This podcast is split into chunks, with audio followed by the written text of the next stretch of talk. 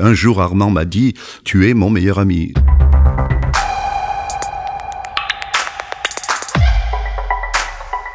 Bienvenue dans L'amour de l'art, le podcast de la galerie Perrotin. Ici, des artistes nous parlent d'autres artistes. Musique, littérature, cinéma, art visuel, théâtre. Il et elle nous partagent de manière très personnelle le regard sur ces œuvres qui les fascinent. Car l'art appartient à tous, nous en sommes convaincus.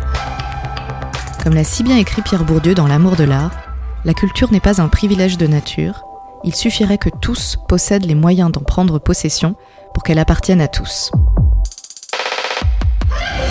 Figure majeure de la scène artistique internationale depuis plus de 60 ans, pionnier de l'art conceptuel, Bernard Venet partage sa vie entre New York et Le Muy, où il a installé la somptueuse fondation Venet. Radical, son œuvre côtoie très tôt l'art minimal et continue d'influencer les plus jeunes générations d'artistes. Particulièrement reconnu pour ses sculptures monumentales, son activité n'a cessé de se développer dans les domaines aussi variés que la peinture, la performance, la poésie, le son, le design ou la photographie. Aujourd'hui, il a choisi de nous parler d'une figure artistique légendaire qu'il a eu la chance de compter parmi ses amis, Armand. Bonne écoute. Je suis né dans les Alpes de Haute-Provence, dans un petit village qui n'est même pas un village, qui est une cité ouvrière où il n'y a même pas euh, une mairie. Donc vraiment un endroit perdu qui n'est même pas non plus sur la carte de France le mot culture n'a jamais existé. En tout cas, surtout pas euh, culture artistique, art plastique. Je n'ai jamais entendu le nom de Van Gogh, de Cézanne, vous voyez, les noms que tout le monde entend. Jamais, jamais. Par contre, euh, voilà, ce qui s'est produit, c'est que je me suis aperçu qu'un jour, en classe, que j'avais fait un dessin et l'instituteur est venu vers moi avec un regard que je découvrais pour la première fois. Un regard admiratif parce qu'il venait de voir un de mes dessins et il m'a dit mais c'est toi qui as fait ça? J'ai dit oui. Et il me dit mais tu peux en faire le même en plus grand et on va le mettre sur le mur. Et tout à coup, pour la première fois, je m'apercevais que il y avait quelque chose chez moi qui pouvait me différencier des autres, quelque chose qui pouvait faire en sorte qu'on allait me regarder avec un petit peu d'attention. Je me suis mis avec passion dans l'art de toute façon, je n'aimais que dessiner et peindre, et moi, tout à coup, je me suis dit, ah, mais on peut être artiste, on peut en faire un métier. Alors que dans ma famille, mon grand-père, ma mère, mon frère, mais tout le monde travaillait à cette usine Péchinée qui faisait vivre le village. Tout à coup, je me suis dit, mais peut-être que je pourrais me lancer dans la peinture. Je n'étais pas très attiré par l'idée de faire mon service militaire. Bon, alors, je suis arrivé à Tarascon, et là, euh, j'ai vu qu'il y avait des grands locaux dans le bâtiment, et je me suis un peu renseigné, ils étaient vides, et je me suis dit, mais je pourrais en faire un atelier. Alors je suis allé voir le caporal, qui m'a envoyé à l'adjudant, qui m'a envoyé au capitaine, lui au, au lieutenant-colonel. Après, je suis allé voir le colonel, je me suis présenté en disant, mon colonel, vous savez, je suis artiste dans le civil, j'ai un contrat avec une galerie à Paris. C'est une blague totale, c'était pas vrai du tout. Et je dis, mais c'est très important pour moi, il faut que je peigne, et au lieu d'aller boire des bières avec tous les copains, j'aimerais avoir un atelier, et on m'a dit qu'il y avait des ateliers en dessus de ce bâtiment là et il me dit qu'est-ce que vous peignez? Et je lui dis je peins avec mes pieds avec du goudron. Il croit que je me moque de lui. Et je lui ai fait un cours sur l'histoire de l'art de Van Gogh jusqu'à Jackson Pollock et il m'a dit bon écoutez prenez ça euh, et faites ce que vous voulez mais attention pas de conneries hein et donc, à l'armée, ça a été formidable. J'étais nourri logé et je n'avais qu'une chose à faire, c'était à faire de la peinture. J'étais extrêmement informé en 1961 sur tout l'art contemporain, euh, grâce à une mère qui était une femme absolument exceptionnelle, qui m'achetait. On n'avait pas beaucoup d'argent, on est une famille très très pauvre, mais quand même, elle avec ses économies, elle m'abonnait à des magazines, le Jardin des Arts, avec euh, Simez, des choses comme ça de l'époque. Et, et, chaque fois que je voyais quelque chose d'avant-garde, quelque chose de surprenant, je sautais dessus. Il n'y avait que ça qui m'intéressait. Donc, bien entendu, le nouveau réalisme était ce qu'il y avait de plus nouveau. Et donc, je savais tout sur Armand. Et après l'armée, je suis allé m'installer à Nice, un petit atelier, rue Pérolière, dans le Vieux-Nice. Et comme je n'avais pas d'argent du tout et que je trouvais toutes les combines pour manger à l'œil, un jour, je suis allé aider Ben, ben Vautier, à peindre son appartement. On était dans une avenue de Nice, il avait un endroit qui était au rez-de-chaussée, et on peignait, on peignait le mur en blanc et tout, et tout à coup il y a un type qui arrive à la fenêtre comme ça, qui s'appuie sur la fenêtre et qui dit « Hey, salut Ben !» Et il y a Ben qui lui dit « Ah Armand, comment ça va ?» Et moi j'entends « Armand ?» Oh my God, c'était Picasso. À l'époque, Armand était un géant. Totale.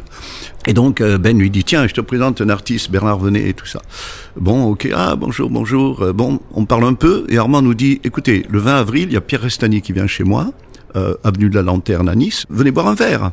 Et avec Armand, il y a eu tout de suite quelque chose qui s'est produit. Je veux dire, il m'a bien aimé. On est devenus tout de suite amis très intimes. Je crois que ce qui est formidable, c'est sa capacité à avoir euh, utilisé l'objet dans différentes directions, dans les accumulations, dans les colères, dans les coupures, dans les toutes sortes de choses comme ça, les poubelles notamment, qui sont un geste aussi très radical.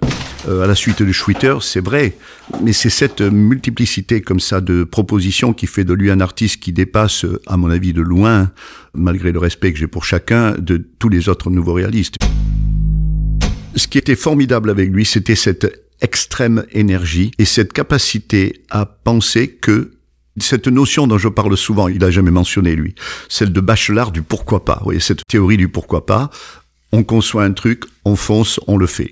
Il en a jamais parlé, mais, mais je le voyais faire ça. C'est que tout à coup, il y avait une possibilité, hop, il partait dedans. Il se dispersait beaucoup, d'ailleurs. C'est pour ça que son œuvre est tellement riche. Elle est véritablement multiple. On l'a vu travailler avec l'objet, mais on l'a vu travailler avec euh, la peinture uniquement les coulées de tubes par exemple, puis après mélanger les tubes et la peinture. Il a fait des choses qui aujourd'hui sont aussi fraîches à partir des années 90, qui ont la fraîcheur de beaucoup d'artistes très contemporains. Il a été un précurseur. Je veux dire, avant lui, il n'y a pas tout ce travail sur l'objet qu'il a su euh, développer. Il a une influence colossale sur ma vie puisque c'est lui qui m'a offert le voyage pour partir à New York. C'est grâce à lui que je suis, j'ai tenu le coup à New York en habitant dans son atelier dans des conditions terribles. J'ai dormi un mois et demi sur une chaise longue, vous voyez. J'étais obsédé par l'idée. Ma, vie à Nice était catastrophique. Je veux dire, personne ne comprenait. Euh, le travail que je faisais, les goudrons noirs, alors qu'on était en plein pop art, vous voyez, c'était, ça marchait pas du tout. Après ça, ça va. Après ça, j'ai commencé à me débrouiller tout seul et j'ai eu je remercie le ciel, j'ai eu l'occasion de lui rendre un tout petit peu ce qu'il avait fait pour moi. Pour moi, Armand reste un très grand artiste qui est terriblement sous-estimé, mais sous-estimé par qui? Par le marché c'est tout. Mais dans la réalité, tous les gens qui connaissent l'histoire de l'art estiment au plus haut niveau. Simplement, vous savez, aujourd'hui, le marché a pris tellement d'importance que, on va dire que euh, il n'est pas une image euh, extraordinaire comme les celles de Warhol, de Liechtenstein ou de ou d'Yves Klein, par exemple. Mais ça, c'est une correction à faire qui se fera avec le temps, parce que le marché a son importance, mais le marché n'écrit pas l'histoire de l'art. Donc, euh, je pense qu'il va retrouver la place qu'il mérite. Il a fait des erreurs, c'est sûr. Il a trop produit, il a produit des choses qui sont il faisait à la fois des choses extraordinaires, des, les caddies par exemple, une cascade de caddies qui est une pièce d'un modernisme extraordinaire, et de notre côté, il n'arrivait pas à les imposer ces choses-là, donc il faisait des petites choses, des éditions, des éditions, des éditions très faciles avec des violons, voilà, et ça lui a porté un tort énorme parce qu'aujourd'hui, ce sont des choses qui passent aux enchères à des prix très bas.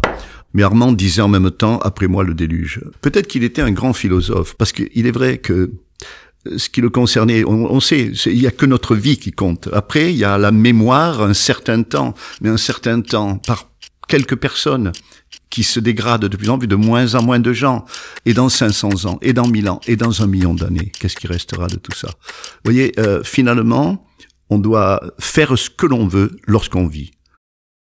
Qu'est-ce que j'en retiens, moi, d'Armand? Euh, On était très différents. Lui, c'était un scorpion autodestructif. Moi, je suis le contraire. Moi, c'est chaque minute, je dois construire. Ben, je dois l'avouer. Je dois construire mon présent et mon futur tout le temps. Il n'y a pas de. Je vais pas faire une seule faute pour que les choses se passent mal. Lui, il était dans la plus grande galerie de New York, il y avait un petit truc ou je sais pas quoi qui allait pas, ou bien il avait envie de faire ça, il rentrait dans une galerie médiocre. Il était comme ça. Je me souviens de ce jour où nous étions au Chelsea Hotel. Il me dit, ah, euh, tiens, il y a Pontus Sultan qui va passer dans un moment, mais bon, il attendra. Hein. Alors, écoute, regarde, tu sais quoi? Dans Scientific America, ils ont fait un concours, figure-toi, auprès de tous les scientifiques, pour faire euh, l'avion en papier qui volerait le plus longtemps. Et ils en ont fait un, tu sais quoi, on va essayer de le faire, ok? Et alors on est là, on fait ça, il y a Pontus Sultan qui arrive, ah salut, tiens, tu veux faire des papiers avec nous? Et il s'est complètement foutu, alors qu'un artiste normal, à l'époque où Pontus Sultan était le grand, hein, il aurait dit, bon, on va parler, on va, comment ça va et tout. Ah, il reste une photo d'ailleurs de Pontus Sultan, d'Armand et de moi, où on est au balcon du Chelsea Hotel en train de lâcher des avions.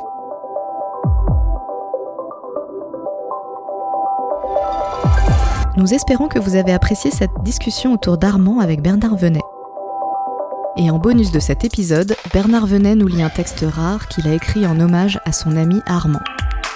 N'hésitez pas à vous abonner à notre chaîne de podcast et à nous suivre sur les réseaux sociaux à Galerie Perrotin pour ne rien manquer de nos prochains épisodes et actualités. A très bientôt en compagnie d'autres artistes pour l'amour de l'art.